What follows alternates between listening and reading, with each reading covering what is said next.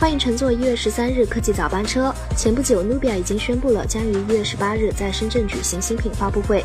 据悉，将要发布的新品很有可能是 Nubia 最高端的 Z 系列新品 Nubia Z11。在宣布将举行新品发布会不久后，Nubia Z11 的前面板谍照也已经被曝光。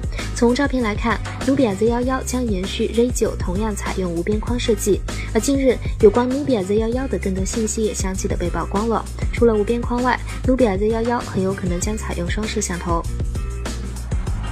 曲面 OLED、8K 电视机这些事情都是我们听说过，但并未真正体验过的传说。上手 LG 这款可完全 OLED 电视屏幕之后，我们不得不发出感慨：这块屏幕这么纤薄，厚度只有0.18毫米，它可以像一张纸一样卷起来。这块屏幕尺寸为18英寸，可以紧紧地卷起来。它背后有一块支架作为支撑，被嵌入到一个塑料架子里展示。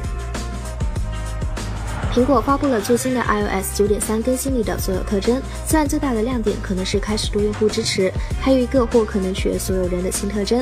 这个名为夜班的特征会基于你的 iPhone 或 iPad 时间和位置略微改变屏幕的色温，它的本质是让屏幕释放较少的蓝光。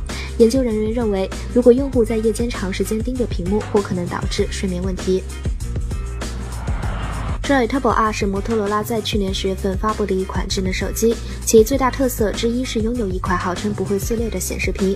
最近有部分用户反映，自己所购买的 Droid Turbo R 开始出现屏幕故障，这一问题被受影响用户统称为“神秘绿线”，而且还会越变越宽。